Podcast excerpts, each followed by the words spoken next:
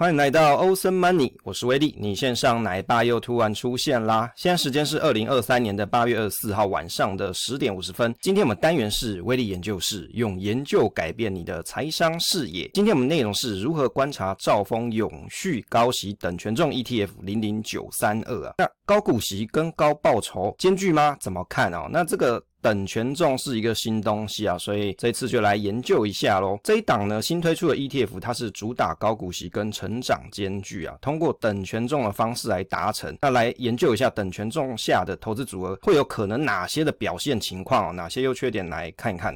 温馨提示跟免责声明的部分啊，内容如果有提及历史绩效，那不代表未来走势，受众应有独立思考之精神，研究，仅供参考，勿作买卖依据。那个人心得分享，非投资。教学无业配啊，非证券分析师，找名牌指导需求，请洽合法投顾公司。内容若有疏漏有误，请再告知。以标的单位发行公告为主，播放平台若有动态广告，非节目制播，纯属支持平台营运。那内容请谨慎评估，非洗脑节目，内容可能错误，请自行培养能力验算查证。诶，为什么要来研究这一档 ETF 哦？其实。我观察到这档 ETF，它在新闻上有一阵子了。那因为它文宣上面有说到，它是成长跟股息兼具。大家可能会发现说，现在高股息的 ETF 啊越来越多，而且很受市场消费者，诶，可以讲消费者嘛，投资人的青睐啦。那这种等权重的 ETF 啊，在目前台湾的市场很少见，目前好像就两档。那这是其中一个。那新东西是蛮新奇的，没有研重，没有研究过这个等权重 ETF。先前有想说要来研究前一档，可是一直找不到时间啊，所以这一次。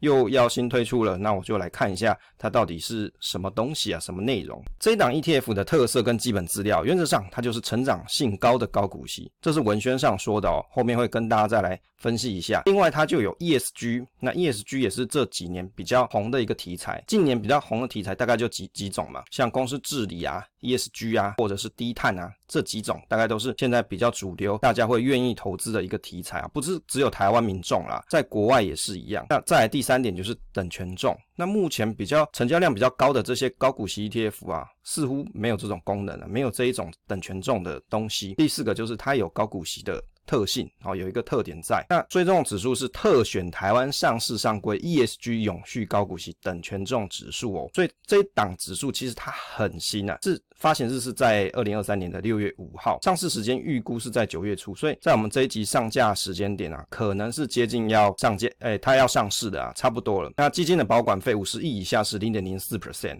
五十到两百亿之间呢，是零点零三五 percent。那因为现在还不知道嘛，现在都还没上市，不晓得。风险等级是 R 四，它是指数股票型。季配息文宣上写一四七十个月哦，一四七十月这四个时间点。那最后一个日历是做评价。那定期审核是在四月跟十月，发行价格是十五元，所以其实对一般小资族来说，有整张癖好的朋友，喜欢买整张有成就感的朋友，那这个一张一万五是蛮亲民的。那指数母体呢，就是上市上柜的股票。这边补充说明啊，评价日呢是指说投信基金公司啊评估 ETF 的净值跟市值的情况，去判断适不适合做配息啊。所以到底能不能配息，还是要取决于基金公司的判断。等权重的方式哦。是指说将投资组合当中啊各个选手，我们把这些股票标的当选手哈，固定比例。例如说，成分股有四档，例如说有台积电、中华电、伟创、统一，分别是二十五 percent。当伟创搭上 AI 风潮的时候，这股价不就涨了吗？于是权重就变成三十 percent。那台积电跌啊，那权重变成二十 percent。中华电涨变成二十六 percent，统一涨变成二十七 percent。基金它会依据每日投资管理的原则哈，从指数公司取得最新的权重，自动将伟创的持持股卖出一部分，平衡回二十五 percent 的权重。那统一个中华电啊，也会把它调回成二十五 percent，卖出的。所得再去补入其他的成分股哦，例如说补到台积电嘛，因为它跌比较多。大概我理解在公开说明书上，它所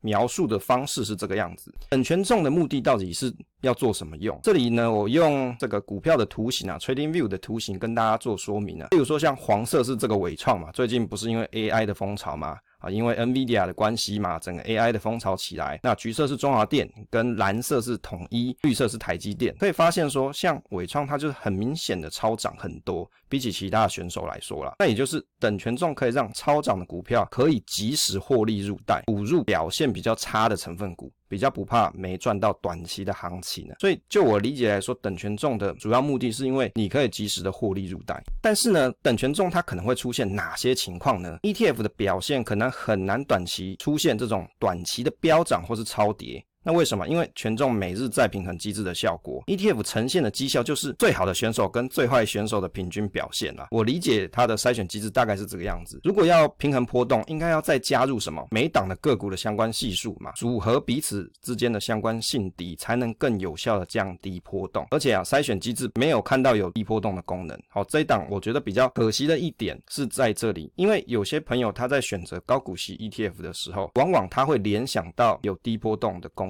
当然，事实上并没有嘛，并没有每一档高股息都有低波动功能，没有，只是你在过去的历史绩效表现上去看起来，有些高股息 ETF 的确在跌幅的时候，市场在走跌的时候，它跌的相对较小。哦，说到这一点，就会有人讲啊，零零五六也有跌过五十 percent 啊，高股息没有比较好啊，跌的也会重，诶，没错啊，但是你可不可以也看一下新的高股息 ETF 啊，不要只是看。旧的嘛，那市面上有很多考古系 ETF，每个筛选机制都不一样，你可以选择你自己喜欢、觉得有信心的去投资就好。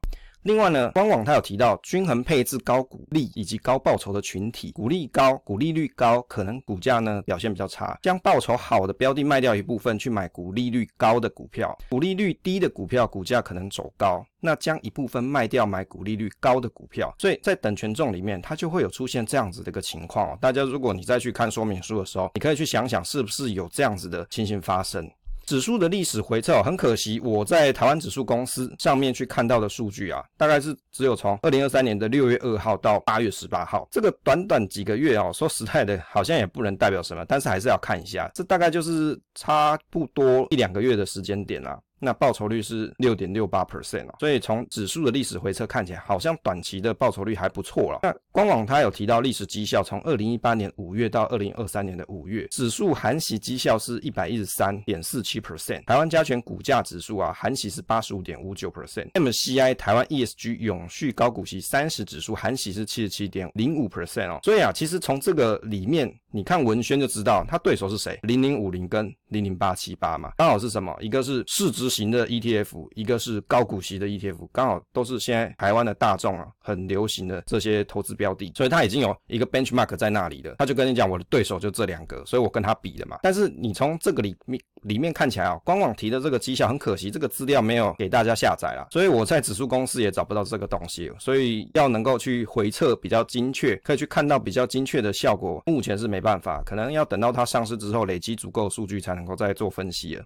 筛选逻辑的部分是结合市值。动能因子以及现金股利跟财务稳定度等筛选指标，再以股利率择优选取五十档成分股，采等权重加权计算指数，以表彰平均投资于 ESG 绩效跟股息优之中大型股票投资绩效表现。成分股的筛选标准啊，其实他写的。可能有些朋友你不习惯看这种筛选标准，但是事实上它并没有很复杂。像第一点就是讲说流动性检验嘛，原则上它要有一定的流动性，不要说流动性太差。用简单的解读就是近一年的成交量跟排名前二十名自由流通周转率大于等于五 percent，那这个自由流通周转率就是等于月成交量除以自由流通股数。但从细节里面啊，它有很多细节哦，那我就只讲解读部分。另外啊，这个 ESG 的指标，其实这一档。它很重要的一个特色就是它有 ESG 指标嘛，那有什么东西是需要被看到的呢？才会被选到。这个成分股呢，第一个就是你要有上传永续报告书到公开观测站，再就是永续的得分率，你要在前五十 percent 入选。那如果是现有的成分股，要在六十前六十 percent 也可以纳入。另外很重要就是它会删除黑名单，跟有重大事件被列处理者，跟删除争议性的产业。这个解读来说哦，我们来解读一下是什么意思哦。例如说像高污染嘛、高耗能，哦还有军火、赌博、成人娱乐跟烟酒、热带雨林伐木、毒品等社会争议性的产业，它就会排。除掉。那其实，在台湾来说啊，有军火啦。那军火有什么？像汉翔嘛，或者是这个雷虎嘛，这些公司它就是属于军火类的产业。赌博呢，目前就我观察，可能有赌博性的这种游戏机啦，但是也许它这这一种的，它也不会纳入。成人娱乐倒是没有看到。烟酒，台湾是烟酒公卖局嘛，貌似这个地方也没有上市上柜。那另外呢，在热带雨林伐木，可能跟某些造纸啊，或者是是。有相关的题材的，可能就要特别注意，它就不会在有机会就不会在这个里面了。参考台北大学的网页啊，像二零二二年的企业永续称进步的趋势，那其中提到两点比较重要，一个就是金融业，第二个就是电子业表现比较佳，再就是服务业跟制造业需要更加的努力啊。所以从这里面我们可以观察到什么？它的筛选的。这个成分股啊，很有可能就是像电子业跟金融业为主要的标的啦。那到时候我们可以再观察一下，说它长期的持股的组合是不是这个样子？评鉴的模型，它借由社会、经济环境。揭露四大构面来组成系统性去检视啊，企业是不是符合永续的前景？另外呢，成分股它有什么筛选标准啊？像现金股利指标，近三年都是配发现金股利，所以它的筛选方式现金股利来看。再就是动能指标，风险调整后的报酬是属于前九十 percent 者。再就是财务要够稳定嘛，近三年的一些税后存益啊，营业活动的现金流量它要够稳定。接着呢是变现系数，代表说财务的稳定度是属于稳定度前百分之八十 percent。我们简单解读就是近三年配现金的人，而且啊报酬是要前九十 percent，营收跟税后的存益啊现金流量要稳定前八十 percent 者。市值的指标原则上呢，他要选择比较大型的公司，上市发行市值前三百大者。我们快速解读啊，排除小公司啊，用股利率去筛选前五十名呢，所以他会选大型的公司，再来就是用股利率去排名。成分股的调整每年是两次，四月跟七月，而且啊，如果有被 ESG 的黑名单跟争议的产业也会被移除。那另外呢，它有一个候补的标准啊。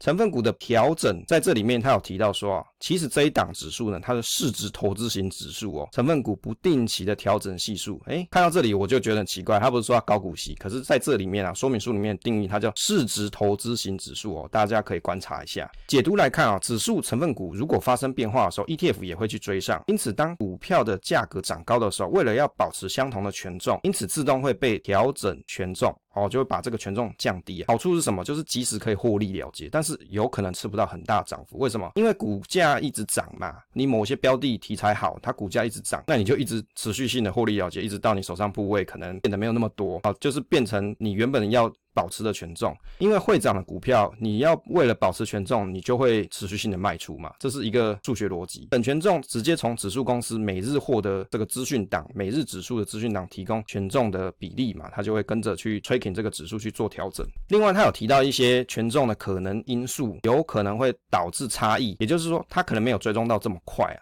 大概有哪些呢？像基金预留的现金流动部位之所需嘛，还有客户申赎所需，就是有些人他可能会在初级市场做交易。那另外就是标的的指数成分股啊，定期跟不定期调整啊，因为成分股它可能会有调整。再来就是个股的流动性风险的时候，它会可能会去选别的标的来取代它。我们来看一下这个成分股啊，原则上是偏向电子业啦。那电子业有哪些？光电业里面就有中光电嘛，瑞仪啊，对于这一档标的也是很多人在成股的标的啊。另外就是这个半导体相关的，像是力成联电啊、日月光、金源电这些标的啊，联发科、联咏这些。那金融业呢？目前看到有元大金、国泰金跟开发金，再来就是电脑相关啊。电脑相关有哪些？像人保、宏基嘛、和硕、那广达这些，跟某些有跟 AI 相关的也有在它的标的内。简单分析一下啊，上市上柜公司流动性筛选，接着呢就是 ESG 筛选，有发现金股息、报酬率高的公司，再来就是财务状况要稳定，接着就是市值大、股利率排名啊。解读来说啊，会选到大公司，稳定发股利，那股利率高，而且注重 ESG 的结。产业啊，哎，这样子分析是不是够简单呢？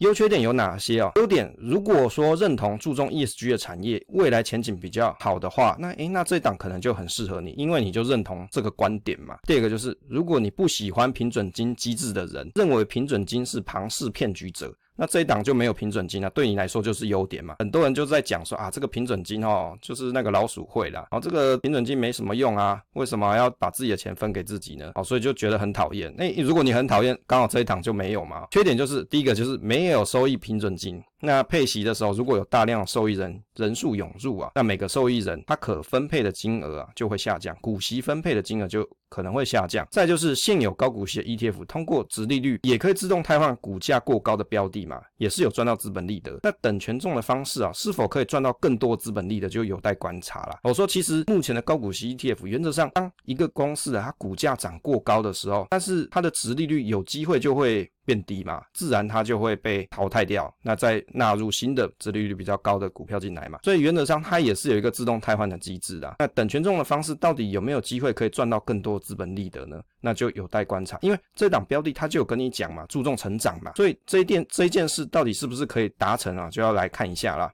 接着来看一下适合什么人，希望有 ESG 主题、有动能指标、才有稳定指标、市值大的公司。那你如果是希望这样子的投资的内容的话，那就很适合你。另外呢，它是这一档呢，它是台湾 ESG 永续高股息等权重指数，它是市值投资型指数哦，但不是纯市值。那如果你喜好市值题材者，你可以想想，诶，适不适合你？另外第三个就是喜欢等权重方式者。哎结论的部分哦，等权重 ETF 在台湾还算是很新的概念，号称可以股息跟成长股兼具。但是就投资逻辑来讲啊，因为等权重有此效果，但如果你要追求值率高，或是追求总报酬率高的人啊，这档标的是不是有机会比零零八七八的值利率高，比零零五零绩效好，就还要再观察了。因为就我来看啊，它的筛选逻辑的方式，蛮有可能会介于这两个的之间哦。介于这两位选手之间呢、啊，就是你可能殖利率也没那么高，绩效可能也没有零零五零高啦。无收益平准金，如果收益分配以资本利的七六 W 为主的话，那税务上健保费的负担比较轻啊。追求低波动者，那这一档就没这个功能啊。成分股目前是偏重电子业，那可能就会有产业风险。如果你在做投资的人，就要注意这一点。但是偏重某个产业是不是就是不好？未必、啊，因为有的人的投资组合，搞不好他手上买一大堆金融股，那你买一点电子业的这种 ETF 投资组合，好像就不为过嘛，刚好 balance 一下，平衡一下嘛。好，好，今天分享就到这边啊，分享总是单纯的快乐，期待下一次再见。